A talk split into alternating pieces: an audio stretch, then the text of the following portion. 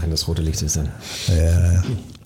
So wie du mir das Weinglas dezent hingestellt hast. Ich wollte nur, dass es nicht runterfällt. Ich als Körpersprache-Experte. Weißt du, ich habe immer Angst, dass es nachher über dein, deine teure Technik fällt hier. Wenn das so weit hinten am Tisch steht. Also sagen wir mal so, die Technik hat schon einiges überstanden. Als ein Podcast-Gast hier, nämlich Sina Knöll im Staffelfinale, auf einmal so lachen musste, dass der Wein nicht in ihrem Mund bleiben konnte, hat sich alles über die Technik ergossen und trotzdem ist alles heil geblieben. Sehr gut. Ist also hochwertige Technik, außer die Gästekopfhörer.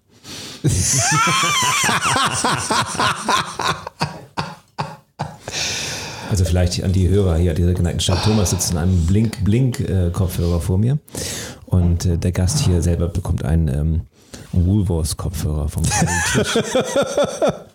Ich schneide das nicht raus, ich feiere das. Er tut auch weh beim Tragen, aber es ist okay. ja. Ja, das ist, damit die Gäste nicht allzu lang bleiben und ich den ganzen Rest Wein alleine saufen kann. Herrlich. Schmeckt dir? Mm. Mm. Oh ja. Ausgesprochen ausgetrunken. Der Podcast für souveränes Auftreten mit dem Rampen-V. Und das bin ich. Mein Name ist Dr. Thomas Akokulis und ich bin der Rampen-V und heute zu Gast Thomas Katlun. Trainer für Führungskräfte und solche, die es mal werden wollen oder es auf dem Papier schon sind und vielleicht im Ausleben noch Entwicklungspotenzial haben. Wow, das ist mal korrekt formuliert und Thomas ist begeistert vom Wein, den wir trinken. Denn traditionell in der zweiten Staffel fangen wir mit dem Saufen an, bevor wir Content produzieren. Und der Wein ist genau wie wir auf Betriebstemperatur. Ich kann nichts sagen. Ein Fest. Mhm. Herrlich. Zum Wein kommen wir gleich. Der hat mich echt überrascht. Sehr lecker. Es freut mich wahnsinnig, weil du weißt ja, und auch du da draußen als Hörer weißt ja, ich liebe es, Gastgeber zu sein. Es ist für mich einfach immer eine große Freude, wenn ich meine Gäste glücklich machen kann. Außer bei den Kopfhörern. Außer bei den Kopfhörern. Und ja, da gebe ich gerne zu, dass der Gäste-Kopfhörer nicht auf dem Niveau ist, auf dem mein Kopfhörer ist. Sieht auch echt viel besser aus. naja, ich werde mir das zu Herzen nehmen für die Weiterentwicklung dieses Podcasts. Vielleicht kann man da noch mal in den Gästekopfhörer investieren. Das wäre doch mal eine Option. Ich mag das ja. Und ich finde es schön, dass wir hier zusammensitzen. Wir haben ja schon einige Male zusammen getrunken bei Business-Netzwerk-Veranstaltungen. Meistens muss ich dann auch fahren, davon abgesehen. Ja, es war mittags. genau. Aber Daydrinking ist ja okay seit Corona. Daydrinking war schon immer okay. Hm? Die einen sagen so, die anderen so. Denk mal zurück an eine Zeit, in der Männer noch gut gekleidet waren im Büro, in der Männer noch Stil und Etikette gelebt haben, in der sie Frauen die Tür aufgehalten und ihnen in den Mantel geholfen, ihnen die Autotür aufgehalten haben und sie zum Essen eingeladen haben, bevor sie mit ihnen geschlafen haben. Madman. Richtig. genau. Politisch völlig korrekt, gendermäßig absolut up-to-date. Mad Men, eine Serie, die ich persönlich großartig finde. Don Draper, der Inbegriff eines Mannes mit Stil und Etikette und Daydrinking par excellence in jedem Gespräch, das mit einem Kollegen geführt hat und stilvoll aus dem Dekanter und dann erstmal geraucht. Rauchen und saufen den ganzen Tag. Also wäre ich nicht damals schon im Marketing gewesen, das wäre der Grund, warum ich ins Marketing gegangen wäre. Wenn du dich, das ist jetzt eine spannende Frage, wenn du dich zurückversetzen könntest in ein Jahrzehnt, welches wäre es? Oha, das ist jetzt eine Coaching-Frage, ne? Empfindest du das so? Oh, welches Jahrzehnt? Also ich meine, die ersten 50 fallen schon mal aus dem letzten Jahrtausend aus. Da glaube ich, hätte ich nicht unbedingt da sein wollen. Das habe ich zumindest so von meinen Großeltern mitbekommen. Dann doch vielleicht die, die Wirtschaftswunderjahre. Das hätte mich schon mal interessiert. Ne? Man ist wieder wer mit dem Käfer über die Alpen. Mhm. Ja. 1950er Jahre. Ja. Mhm. Okay. Wobei das Frauenbild begeistert mich nicht unbedingt in der Zeit. Das ist ja jetzt keine Frage nach Political Correctness. Es ist ja eine Frage nach Gefühl ich glaube, dass diese Aufbruchstimmung, das kann ich mir gut vorstellen, dass du plötzlich sagst, Mensch, ich kann wieder was leisten, das geht wieder Richtung Aufbau und du kannst wieder sehen, dass es aufwärts geht. Ich glaube, das ist ein ganz angenehmes Jahrzehnt gewesen. Also steigendes Selbstbewusstsein auch wieder.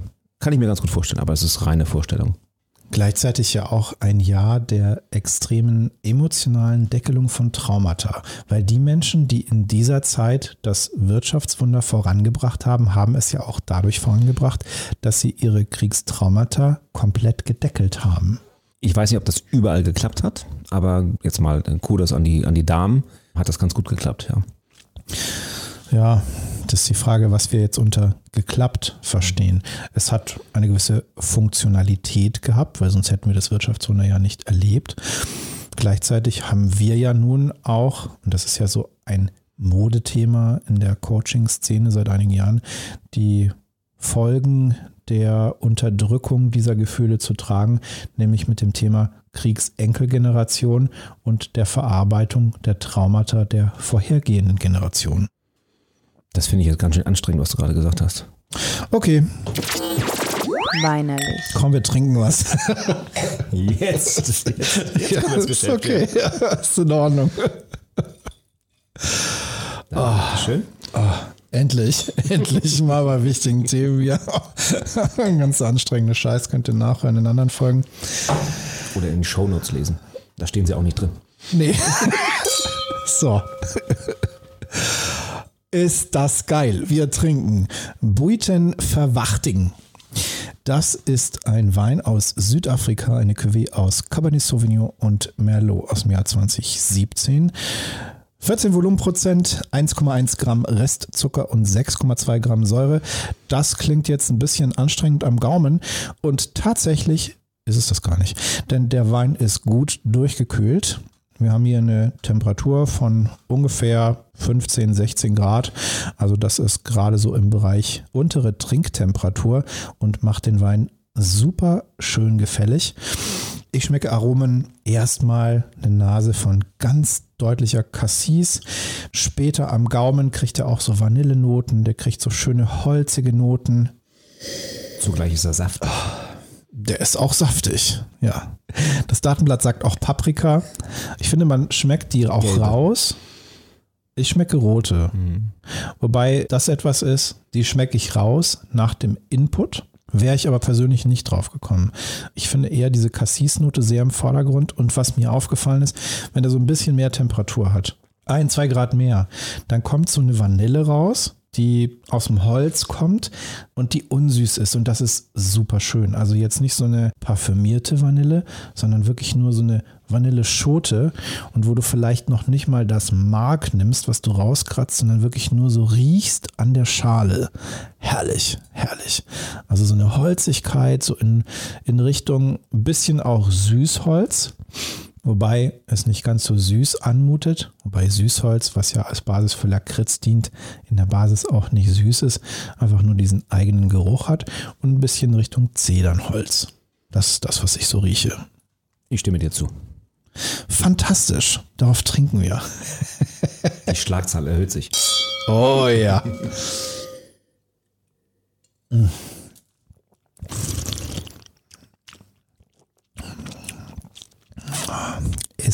das ein geiles Zeug. Im Abgang habe ich noch so ein bisschen was von Pferdestall. Auch ganz schön. Mm. Ich bin Pferdeallergiker. das ist ja auch nur Pferdestall und nicht Pferd. Gott sei Dank bin ich kein Pferdestallallergiker. Du bist Pferdeallergiker. Ja. Wie geht das denn? Ja, nicht gegen ganze Pferde, aber gegen, die, gegen den Speichel. Ich bin vor Jahren mal mit so einem Pferd, war es irgendwie und, und einer Tochter reiten gewesen, also führen gewesen im Niendorfer Gehege. Und die ungefähr, die, die Pferdeexpertin, zwölf Jahre alt war sie, glaube ich, die mir den Klepper übergeben, das Pferd übergeben hat, sagte, lass ihn nicht grasen. Ich so, naja, natürlich lass ich ihn nicht grasen. Ne? Ich, ausgewachsener Mann, also was soll dieses Pferd gegen mich machen? Wir waren keine 100 Meter weit. genau. Dann wollte es grasen, dieses Pferd. Es sollte aber nicht grasen. Also habe ich mich dagegen gestellt, habe erst mal versucht, sanft den Hals wegzudrücken, was mir nicht so ganz gelang. Und dann habe ich mich so dazwischen gestellt, sodass das Pferd nicht mehr grasen konnte, weil die Pferdeexpertin sagte, ja, lass es nicht grasen. Der Klepper meinte, das Pferd meinte allerdings, dann beiße ich halt diesen Menschen und biss mir in den Oberarm, in den Unterarm und dieser ganze Speichel lief so an den Unterarm. Es war jetzt nicht schmerzhaft und es hat nicht wehgetan, aber ich bin hochgradig allergisch gegen Pferdespeichel und mein Arm ist angeschwollen und das Zweifache. Es war, es war nicht schön. Aber amputieren musste man nicht. Du hast noch Gerade beide. eben, gerade eben. Das klingt ein bisschen wie eine Szene aus The Walking Dead. Ja, das war The Walking Horse.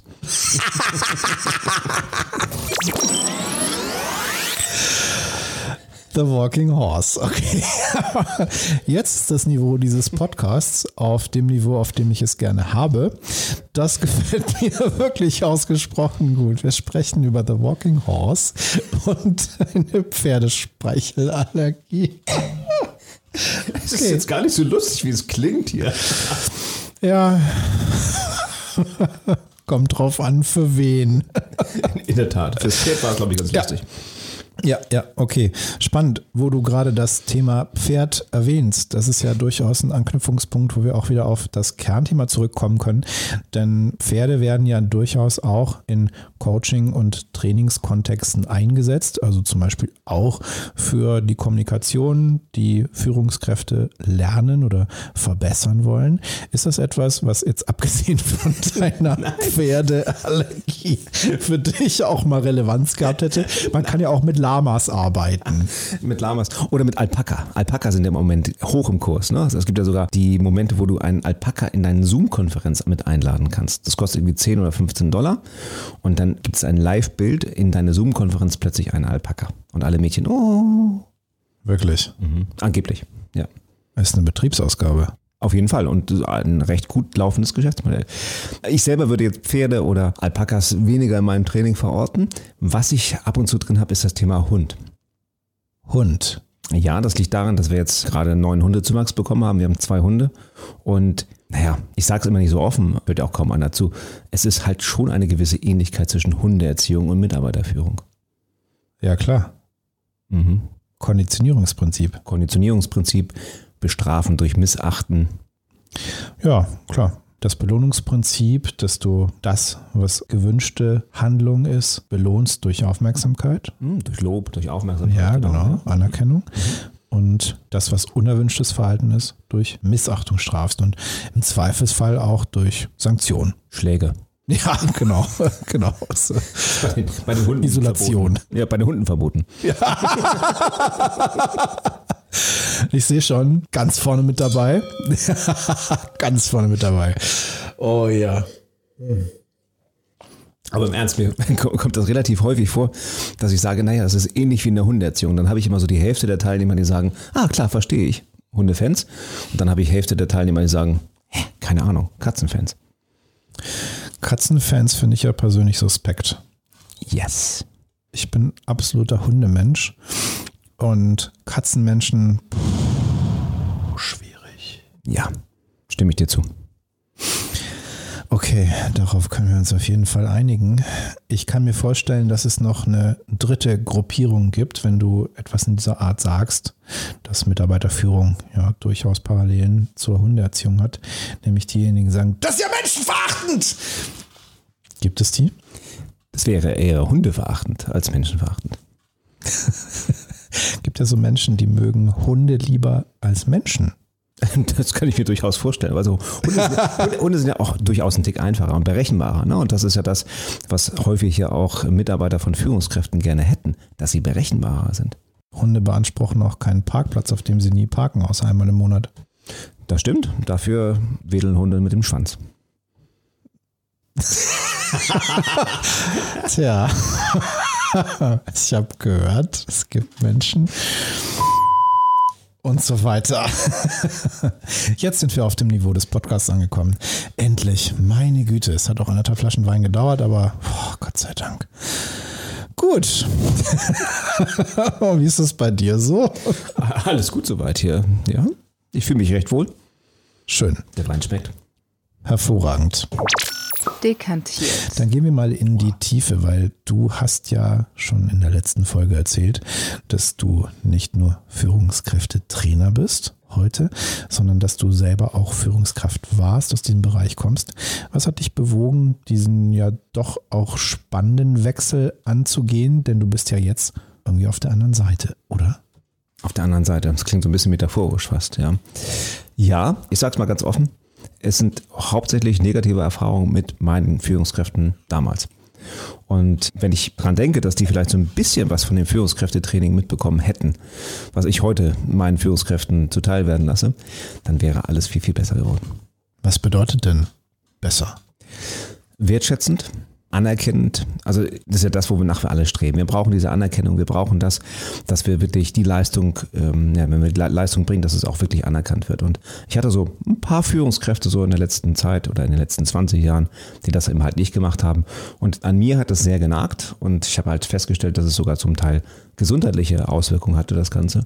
Und insofern ist das so ein bisschen auch meine Mission und meine Aufgabe zu sagen, Mensch, schaut euch wirklich mal die äh, Mitarbeiter an, die ihr da habt und versucht wertschätzend und wirklich menschenorientiert mit denen auf einen Nenner zu kommen. Das ist ja jetzt so ein bisschen die Frage nach der Zielvisualisierung, die du für dich hast, die ja auch ein Stück weit deine Arbeit als Trainer befeuert.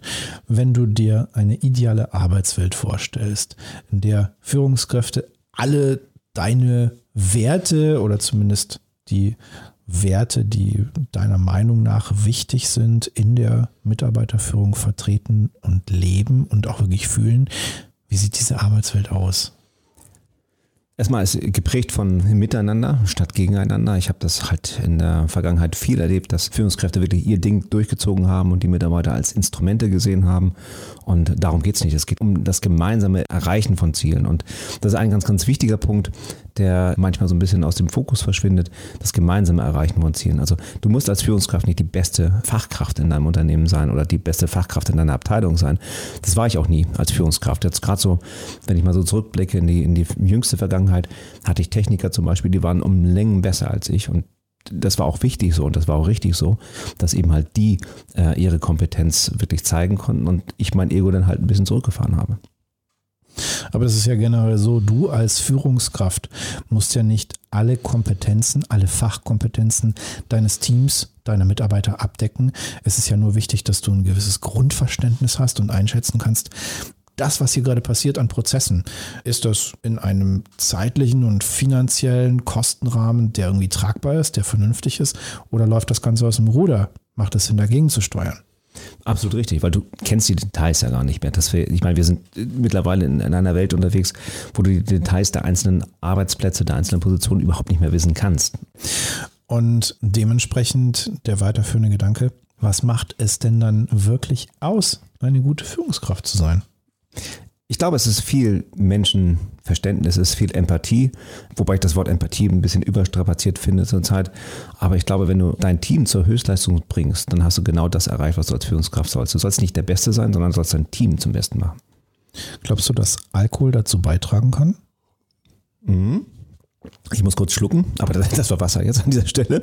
Ja, unbedingt. Also sagen wir mal so, das Miteinander und das ist ja immer so Nähe- und Distanzgeschichte. Du musst natürlich wissen, wann du auch mal Chef bist, wann du Führungskraft bist, um eine gewisse Distanz aufzubauen, weil es vielleicht nicht anders geht, weil du gewisse Prozesse oder Richtlinien durchsetzen musst. Gleichzeitig brauchst du auch die Nähe und die Nähe kann bei so einem Glas leckeren Rotwein durchaus ein bisschen besser passieren. Einem Glas oder auch eine Flasche, Flasche. oder zwei oder drei. Ausgesprochen angetrunken. Reich mir dein Glas. Oh ja. Und ich sage ganz ehrlich dazu, das ist im Grunde noch ein Probierschluck, den wir hier einschenken können. Denn wir haben im Vorfeld zu dieser Aufzeichnung die ganze Flasche schon gesoffen. Aber das macht ja nichts. Ja, entschuldige, ich komme zur Tür rein und du sagst Willst du auch schon Wein? Das ist, das ist so wie regnet in Hamburg. Also, das ist so, hat der Papst einen komischen Hut auf? Also, scheiß der Bär in den Wald. Tschüss. Ja, tschüss. So. Was soll ich denn dazu sagen? Ach Ja. nein, lassen. Ja, vielleicht erst ein Espresso. nee. Deswegen einmal mit Profis arbeiten, Jan. Das war Nina Deißler, die war letzte Woche zu Gast, Expertin für Flirten und Paarkommunikation im weitesten Sinne, also vor allem in der Anbahnungsphase. Und das Spannende daran ist, dass man das total gut auf die unternehmensinterne Kommunikation übertragen kann. Also wie reden Führungskräfte mit ihren Mitarbeitern und natürlich auch darüber hinaus, wie reden Unternehmer mit ihren potenziellen Kunden. Also Flirten ist ja auch ein Stück weit ein menschlicher Anbahnungsprozess. Also wie ziehe ich die idealen Kunden an, wie ziehe ich die idealen Mitarbeiter an und im Endeffekt ja eine Phase, in der man sich möglichst ideal darstellt, um ein Gefühl zu erzeugen, man ist vertrauenswürdig, man ist menschlich nett und humorvoll und ist miteinander orientiert. Da kann man sich einiges abgucken, auch für die Führung, oder? Ja, wenn der After-Sales-Service dann auch stimmt, ne? also wenn nach der ersten Phase der Begeisterung das weiter, ne, weiter auch alles gut klappt. Ich habe mal einen fantastischen Redner kennengelernt, Hans-Uwe Köhler kennst du vielleicht. Verkaufen ist wie Liebe, auch ein tolles Buch, ganz, ganz süß geschrieben, der das wirklich sehr, sehr auseinander nimmt, diesen Anbahnungsprozess, dieses Flirten, das sich umwerben und wie stark das doch wirklich reflektiert werden kann, auch auf das Verkaufen. Ich finde es sowieso einen spannenden Prozess, dass diese Bereiche immer mehr ineinander übergehen, wenn wir zum Beispiel darüber nachdenken, dass Tinder ja auch ein Portal ist, auf dem mittlerweile Führungskräfte oder generell Personal gesucht wird. Tinder, was, was ist Tinder? Sehr schön, sehr, sehr schön. Hattest du es mitgekriegt? Was da genau? Siehst du diesen Ehering? Ich brauche kein Tinder. Ja, ja, Ich habe mal gehört von jemandem, die Tinder benutzen. ja, genau, habe ich gelesen. ne? Ja, ist klar. Okay, Nachgeschenkt. so, genau was. Der Gastgeber ist voraus. Der Gastgeber Durst. Der Gastgeber und jetzt einmal mit Profis arbeiten. Der Gastgeber hatte heute Morgen noch Migräne und jetzt ballert er sich richtig an rein. Das ist Konsequenz. So muss es sein. Es ist aber auch ein geiler Wein, meine Güte. Warum macht er den Korken drauf? Ich mag meine Gäste, wenn sie so mitdenken, wie du das gerade getan hast. Herrlich. Warum macht er den Korken drauf? Das ist nicht effizient. Ja, oh, Effizienz ist aber auch so ein Ding. Ne? Also oh, ich, ich benutze das ja auch gerne. Ich sage ja auch gerne, das ist nicht effizient. Aber im Grunde ist Effizienz ja auch manchmal total lustfeindlich und bedürfnisverweigernd, oder? Ja, allein es fängt es schon dabei bei dem Unterschied zwischen Effizienz und Effektivität an. Das ist auch ein spannendes Thema. Ach, das soll ich jetzt was zu sagen. Mal gucken, ob ich das jetzt noch hinbekomme. Gerne. Naja, Effizienz ist eben halt das richtige Tun und Effizienz, äh, Effektivität war das, den Wein austrinken. Na, so in etwa. Na, effizient ist es, einen Wein zu trinken, der einen hohen Alkoholgehalt hat, also wie zum Beispiel unseren ersten Wein, den Ojo de Agua heute Abend mit 14,5 Volumenprozent. Und effektiv ist es dann, viel davon zu trinken, um möglichst schnell Hacke zu werden. Ja, ich mag sein, ja. Genau. Das, das wäre jetzt so die, die wissenschaftliche Definition der beiden Begriffe. Die Leiter an das richtige Fenster stellen. Das klingt jetzt so ein bisschen nach der Tradition des Fensterlens, womit wir wieder bei Tinder wären. Ja, das kenne ich ja nicht. Naja, Fensterlen gab es ja schon vor Tinder. Hauptsächlich im bayerischen Bereich. Ich meine, wir sind ja hier im Flachland, da haben wir nicht mehr als zwei Stockwerke. Brauchen wir keine Leitern. Weißt du, es gibt einen Fahrstuhl in den Hochhäusern ne? in Wilhelmsburg. Ich dachte, das hat hier noch Gehalt, dieser zweite Teil. Die Frage ist, welchen? Also Alkoholgehalt auf jeden Fall.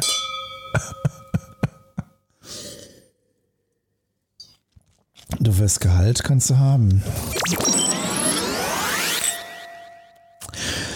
Wir haben ja schon darüber gesprochen, warum du den Wechsel vollzogen hast von der Führungskraft zu demjenigen, der anderen Führungskräften hilft, sich weiterzuentwickeln. Was mich jetzt auch interessiert ist, was ist deine Zielsetzung, was du dir mit deiner Arbeit wünschst zu erreichen, wenn du jetzt mal so in die Zukunft blickst? Ich meine, wir haben eine Arbeitswelt, die sich extrem verändert. Du bist ja auch Experte für Generation Z.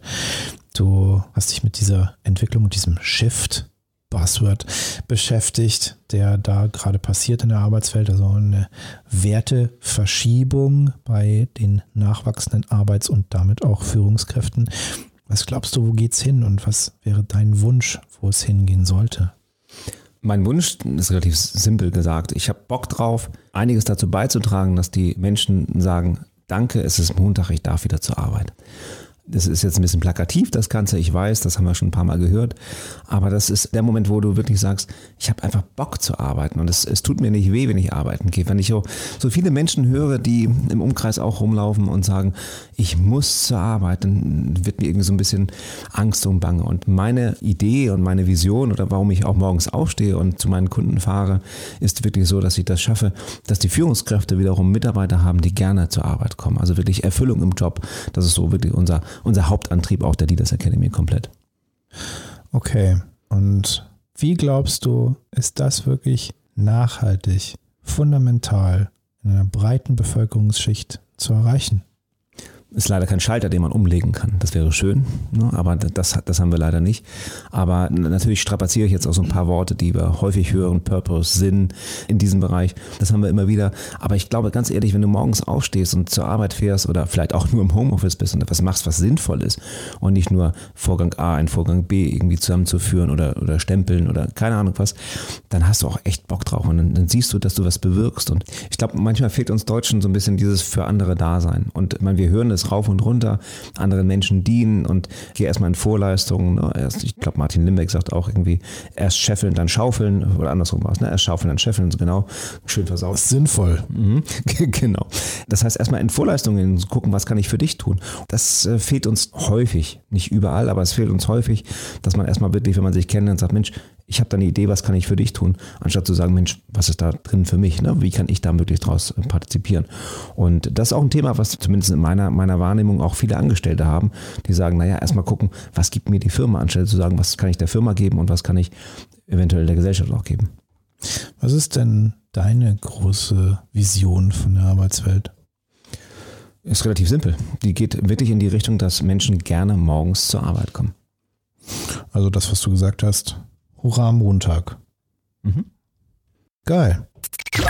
Weinsünden. Thomas, Thomas, was sind deine Weinsünden?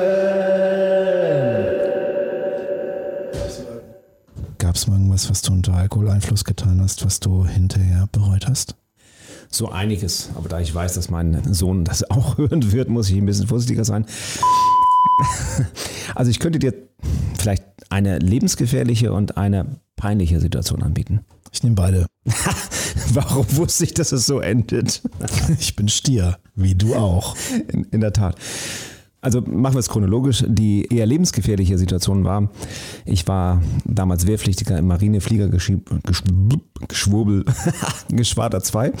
Wehrpflichtiger Schwurbel 2 das MFG2 in Tarp und ähm, ich war damals, ich hatte nicht viel auszustehen dort. Äh, ich war Wehrpflichtiger und saß im Geschwaderstab die ganze Zeit nur mit äh, Offizieren zu tun gehabt, die auch keine Lust hatten, wenn es regnet, rauszugehen und sowas. Das war echt easy living. Und nun kam der Tag, nun da durfte ich nach Hause. Wir haben abends noch ein bisschen in der Dorfdisco gefeiert. Die Dorfdisco war so eine Großraumdisco in Tarp. Also wer Tarp kennt, das ist halt 4000 Einwohner oder sowas. Das ist, ist halt nicht so richtig groß. Und wir haben sehr viel gefeiert und richtig Gas gegeben. Das war im Winter. Und irgendwann war dann aber auch die Disco-Zeit vorbei und ich musste halt nach Hause wieder in die Kaserne. Und wusste aber, der Weg ganz um die Kaserne herum ist relativ weit, weil dort war der Haupteingang, das war die einzige Wache, die noch besetzt war. Da hätte ich durchtorkeln können. Aber der Südeingang, der war nicht besetzt, aber der war kurz nach der Diskothek. Also dachte ich mir in meinem etwas angetrunkenen Kopf, dass ich doch auch einfach locker über den Zaun klettern könnte.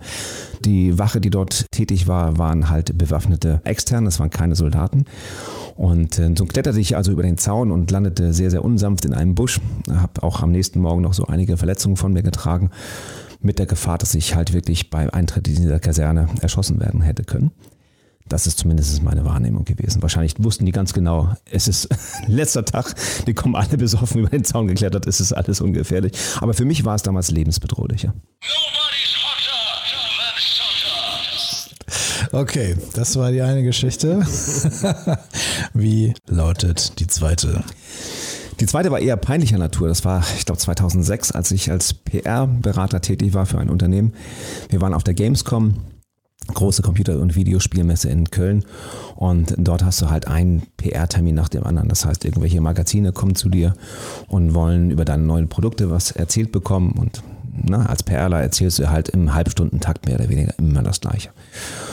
Das war ein bayerisches Unternehmen oder beziehungsweise der Vertrieb dort war ein bayerisches Unternehmen und es gab halt morgens schon Weißwürste und Weißbier. Ja, klar, das gehört dazu und Brezen. Und die Journalisten fanden das ganz toll, weil da kriegte man endlich was zu frühstücken und was zu trinken. Ja, und so saß ich denn da und die fragten natürlich auch, Thomas, trinkst du nicht mit? Und da habe ich natürlich mitgetrunken, nahezu ein sozialer Druck, ähnlich wie hier im Podcast. In der Tat. Und habe halt mitgetrunken und irgendwann gegen elf, halb zwölf gab es den Moment, der mir wirklich ganz, ganz schauerlich vorkam, weil ich wusste nicht, ob ich das, was ich erzähle, dem gleichen Journalisten, der vor mir saß, vor zwei Minuten schon mal erzählt hatte, weil ich so durcheinander war und mit dem Weißbier auch mittlerweile schon so ein bisschen Alkoholpegel hatte, dass ich wirklich danach, äh, die Folgetage, habe ich nichts mehr getrunken, weil es war mir so unangenehm, dass ich echt nicht mehr wusste, was hast du ihm erzählt und was nicht. Ihr Schweine! Sehr geil, sehr geil. Und ich erinnere mich gut an meine journalistische Zeit und vor allem in diesem Kontext an die Popcom, die, so klingt es zumindest, durchaus Ähnlichkeit mit der Gamescom hat. Gamescom war ich nie. Ich war ja immer eher so in der Musikbranche unterwegs und da war halt die Popcom die Messe. Ich kann mich nicht an alles erinnern. Im Grunde kann ich mich an relativ wenig erinnern. also ich weiß noch, dass bis zu dem Zeitpunkt des Tages, an dem es Alkohol und Drogen gab, dass es echt okay war. war eine gute Zeit damals. Wann hat die aufgehört, die Popcorn? Die Popcorn. Ich kann dir gerade gar nicht sagen, ob es die überhaupt noch gibt. Ich weiß noch, ich bin damals zu Popcorn gegangen. Das war noch in Köln. Und dann ist sie irgendwann nach Berlin gegangen. Und ich bin gerade überhaupt nicht sicher, ob es sie noch gibt. Wahrscheinlich gibt es sie nicht Ich mehr. glaube, die gibt es nicht mehr. Ich glaube, ich war auch mal um 2000 oder sowas noch mit einem Star, den wir betreut haben, auf der Popcom und dann war auch Schluss. Die war in Berlin, ja. 2000 war ich auch noch. Das war aber noch Köln. Tja. Kannst dich auch nicht mehr so genau dran erinnern. Ne? Nicht wirklich. MTV Lounge? Nee, wir waren bei VH1. Oh, das sind aber die coolen. Ne? Ja, natürlich. Ich war mal in der MTV Lounge. Da gab es halt den besten Stoff. Nach diesen tiefsinnigen Gesprächen jetzt nochmal so eine oberflächliche Frage zum Schluss.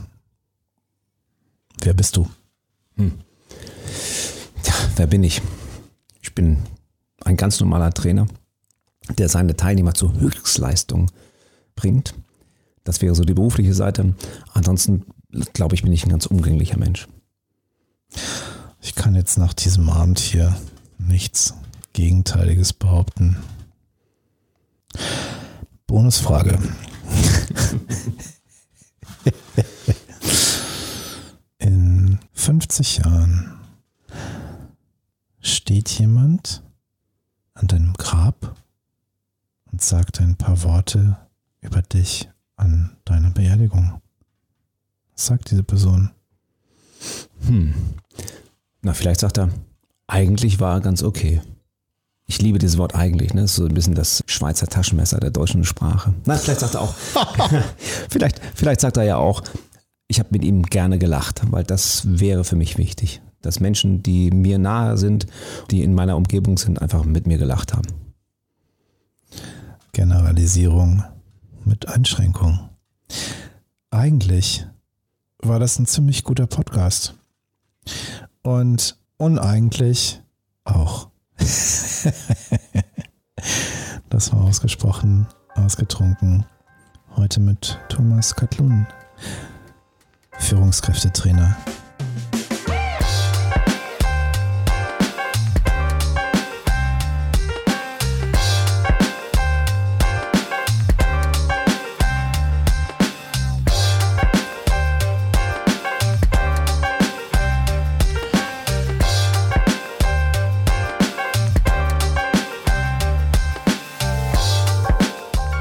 Thomas erfahren möchtest und das, was er in die Welt bringt und das, wie du eine bessere Führungskraft werden kannst, schau jetzt in die Show Notes. Da findest du Links zu seiner Website und seinem Social Media.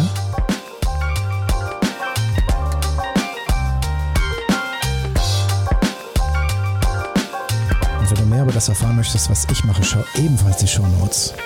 Da findest du mehr über mich und mein Social Media.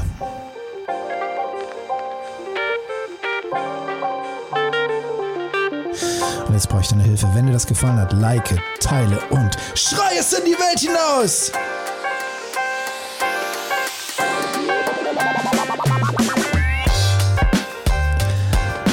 Und wenn dir das richtig, richtig gut gefallen hat, also richtig, richtig gut,